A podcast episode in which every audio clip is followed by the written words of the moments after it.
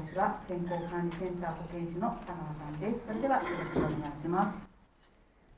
皆さんこんにちは、えー、私健康管理センターの検診業務をやっております。保健師の佐川と言います。よろしくお願いします。皆さんあの水分補給されましたか？私も結構息上がってしまってあの今ちょっと整えてるところなんですけども。今回はあの一応お酒と健康ということでお話をさせていただきます。え、去年もですねこの時期にお話しさせてもらいました、え、どうしてもこの時期まあこれからあと2週間くらいで今年も終わっちゃうんですけども年末年始クリスマスとかお正月とかちょっとイベントが多い時期ですので、え、ちょっとお酒の量が増える方が例年多く見られる時期ではあるのでいつもこの時期にちょっとお話をさせてもらってます。まあ、どうしてもちょっと昨年に続きコロナ禍ということで以前のように大勢でワイワイ忘年会とかっていうのはなかなかちょっと難しい時期ではあるんですけどもこの時期にちょっとまた改めてお酒と健康についてちょっと皆さんで考えていければなと思いますのでよろしくお願いします。今お話ししたようにコロナの影響でちょっと以前とですね今飲み方が結構あの変わってきてまして。え昨年もですけども外で飲む方がかなりあの減ってきたって言われています。その反面家で飲む方がかなり増えてきておりまして、え私も保健指導とかあの通常させてもらってるんですけどもそこでいろいろお話聞きますと、まあ、お酒とかお家で飲むようになって、まあ、おつまみとかも自分で調整できるので逆にカロリーとか食事のバランスを気にするようになりましたということで逆にこういい方向に向かっている方もいれば下にも書きます玉が、えー、時間の制限が逆にちょっとなくなってしまってだらだら飲んでしまう方、ま、増えちゃったりとかあとはまあいろいろこう、まあ、コロナの影響あとは仕事のストレスで逆に飲む量がちょっと増えちゃって体重増えちゃったんですなんてお話しされてる方も多く、うん、最近ちょっといられますね。あとは飲まないと今度眠れなくなっちゃいましたなんて心配なあの声も聞かれるようになりました。えー、お酒のイメージというかお酒って聞きますとあのここにいろいろ書いてはあるんですけど肝臓に悪いってよく聞くよとかあとアルコール依存症に結構なってる方とかね周りにいたりとかするとそういうまあどちらかというとマイナスのイメージを持つ他にですね逆に体にいいんだよとか百薬の長って言われてるからとかあと適量なら別にお酒飲んでもいいよねっていうようなあのイメージ取られる方もいると思うんですけどもお酒はよく百薬の長ってのタバコはあの百がやって一理なしなんて言うんですけども、えー、お酒はですねあのどんな薬よりも体にいいっていうふうに結構以前言われてたことがあって確かにあの食欲をちょっとこう増進というかさせてくれる作用があったりとかあとはストレスの解消につながったりあとはちょっと人間関係をですねちょっと円滑にしたりとかあとはここにちょっと書いてなかったんですけどもあのちょっと動脈硬化を抑える抑制する効果があるっていうふうにあの言われています。ただこれはあくまでも適量の飲酒をされた場合の話になります。たくさんですねお酒を適量以上のお酒を飲む場合はえー、逆にお酒は万病のもとっていうふうに言われていますので注意してください。えー、この、えー、グラフはですね飲む量に対して病気のリスクっていうのがどのふうにこう変化していくかっていうのがグラフになってるんですがちょっとちっちゃくてすいません見えづらいかもしれないんですが以前はですね、えー、適度に適量にお酒を飲む方の方が全く飲まない方よりもえー、死亡率が低いっていう調査結果がありました。これが右のグラフの、えー、グラフなんですけども、えー、ちょっとこう下がってるところありますよね。そこが適量の量を飲んだ方なんですけども、えー、J カーブ効果なんて言われてはいたんですけども、えー、ただ、あのー、それ以外にですね、えー、右側と真ん中のグラフも実は、えー、見ていただくとこれは高血圧とか脂質異常症前はあの高脂血症なんて言われてたものですけどもあと脳出血とか乳がんあと肝硬変、えー、これに対してはですね、えー、実は、えー、お酒を飲めば飲むほどあの比例して病気のリスクも上がるっていうふうにあの言われるようになりました。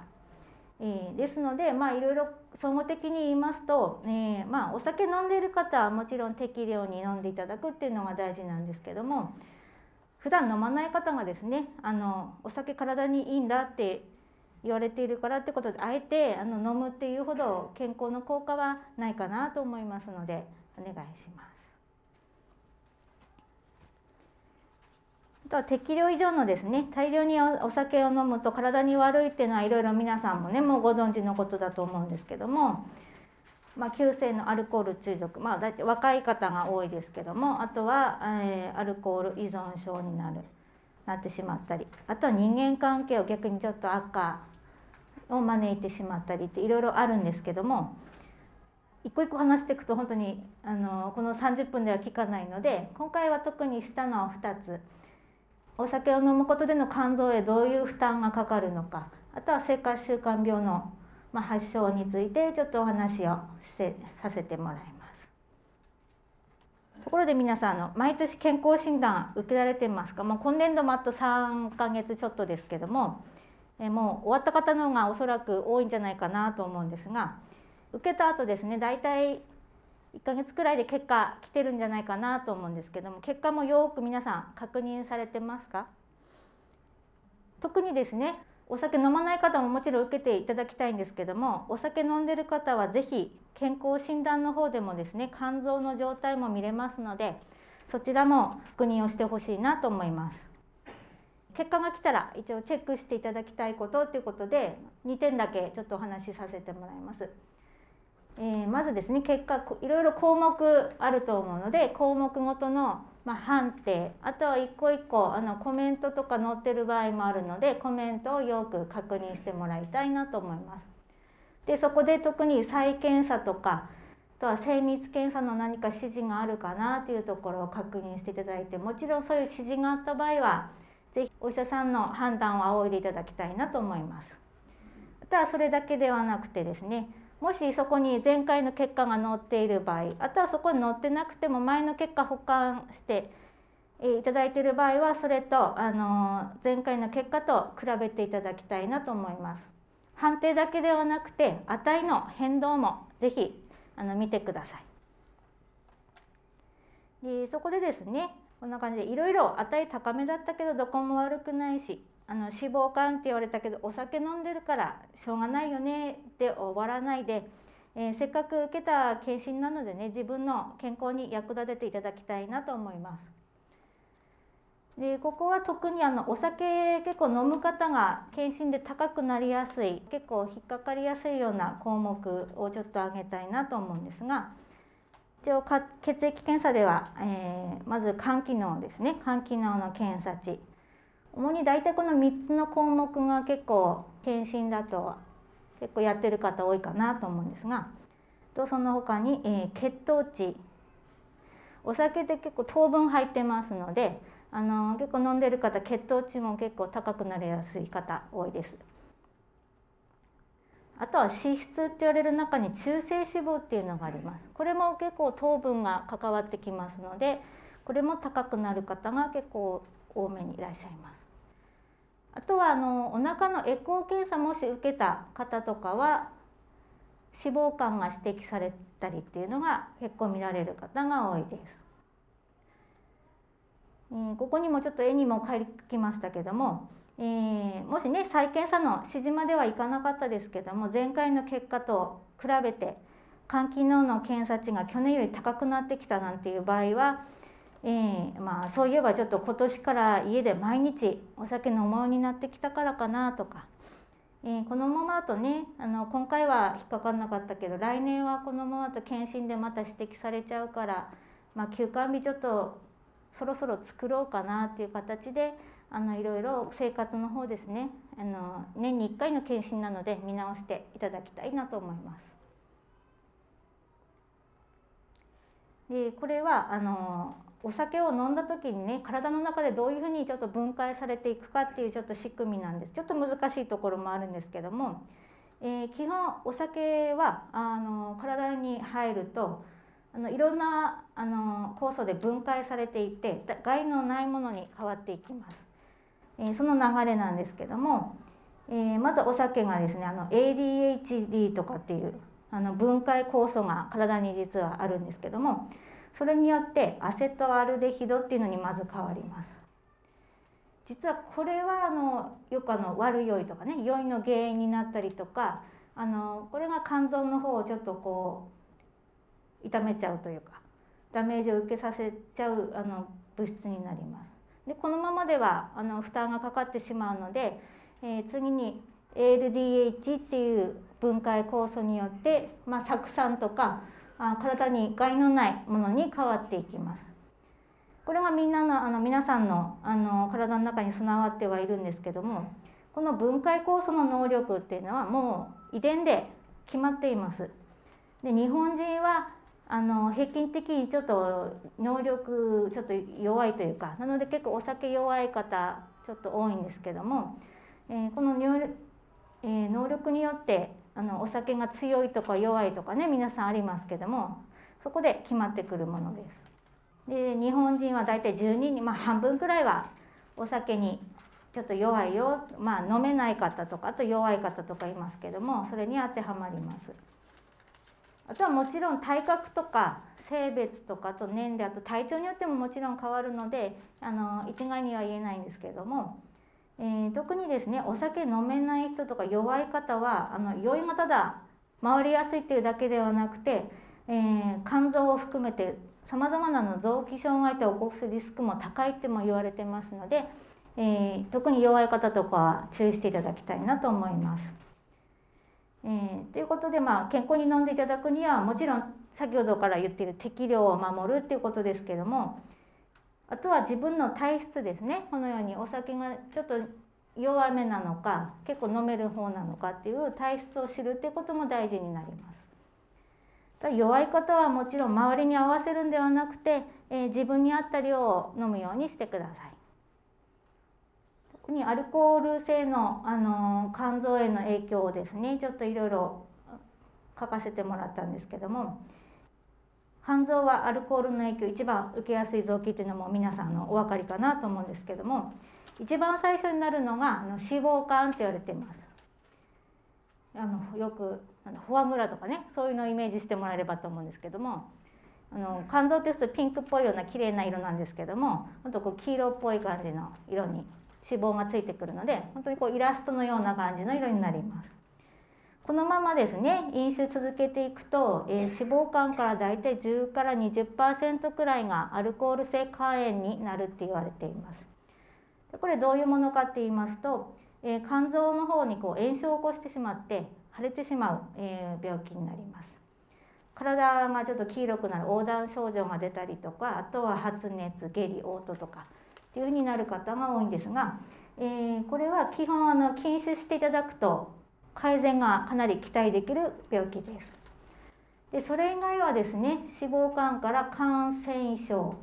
と肝硬変っていうふうにだんだんつながっていくんですが基本感染症と肝硬変ではあんまり自覚症状っていうのがない人がほとんどです。まあ、検診受けていただくと、まあ、脂肪脂肪肝というか肝臓がちょっと大きくなってきたりとかあとは肝機能の検査の方がちょっと高くなってきたりっていうのがあるんですが、えー、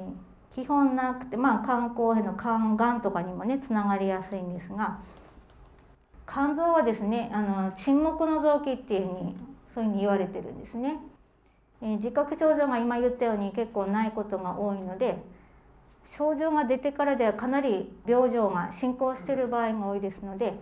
えー、人によっては手遅れになっちゃうっていうのが多いです。まだ感染症とかくらいだとあのお酒ちょっと控えていただくとあのかなり改善がまだ期待できるのでそういう部分ではお酒とこの肝臓のあの関わりっていうのは是非覚えていただきたいなと思っています。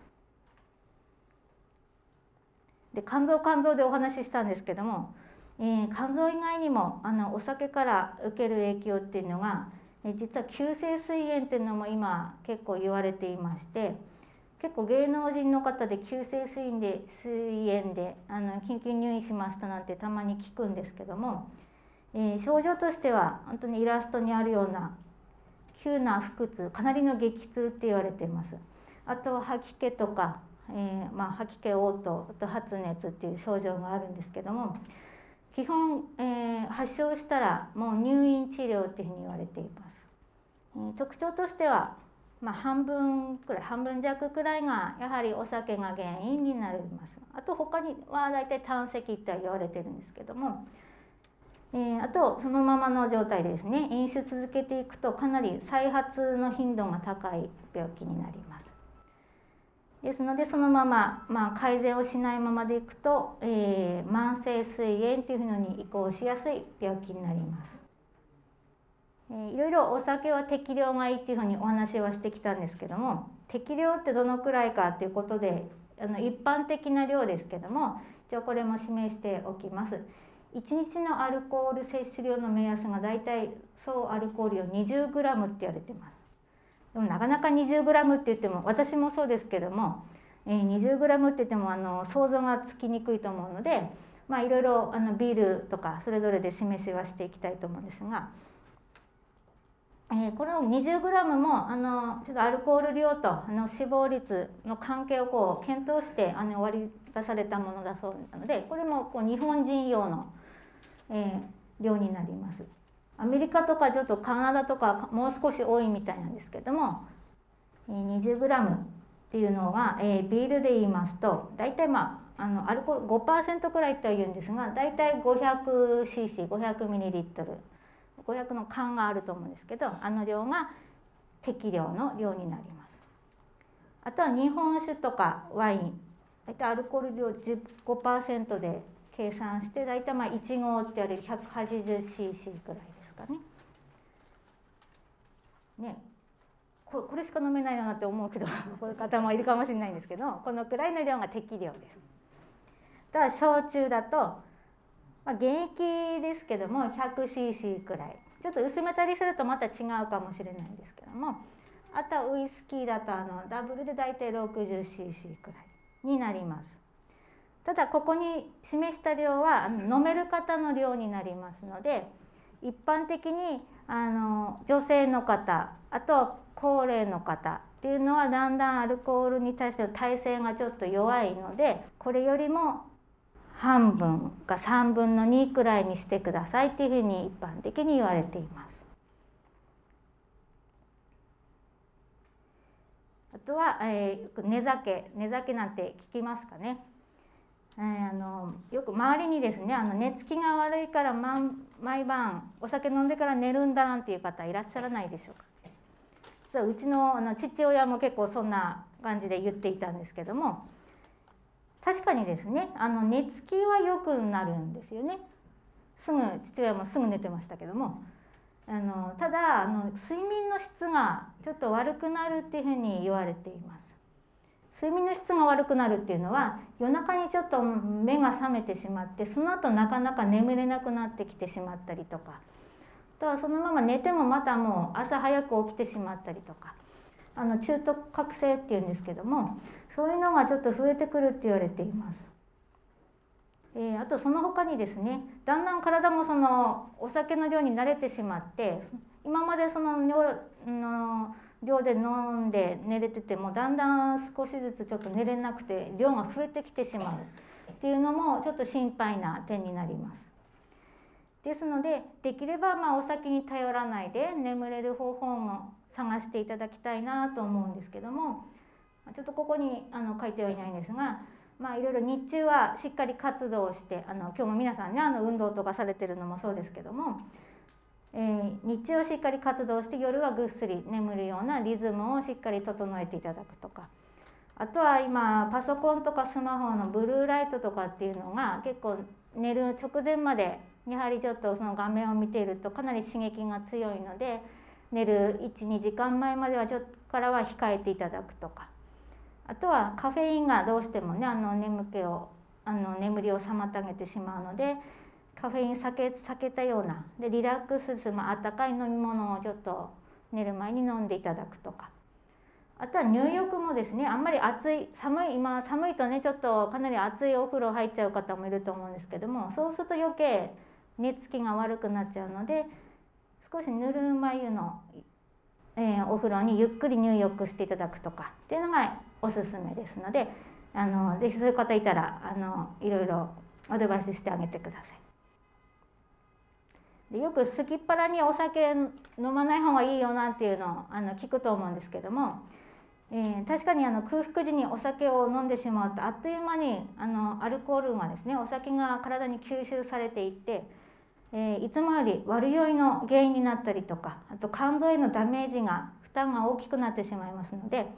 食べながら飲むっていうのをあの意識していただきたいなと思いますので、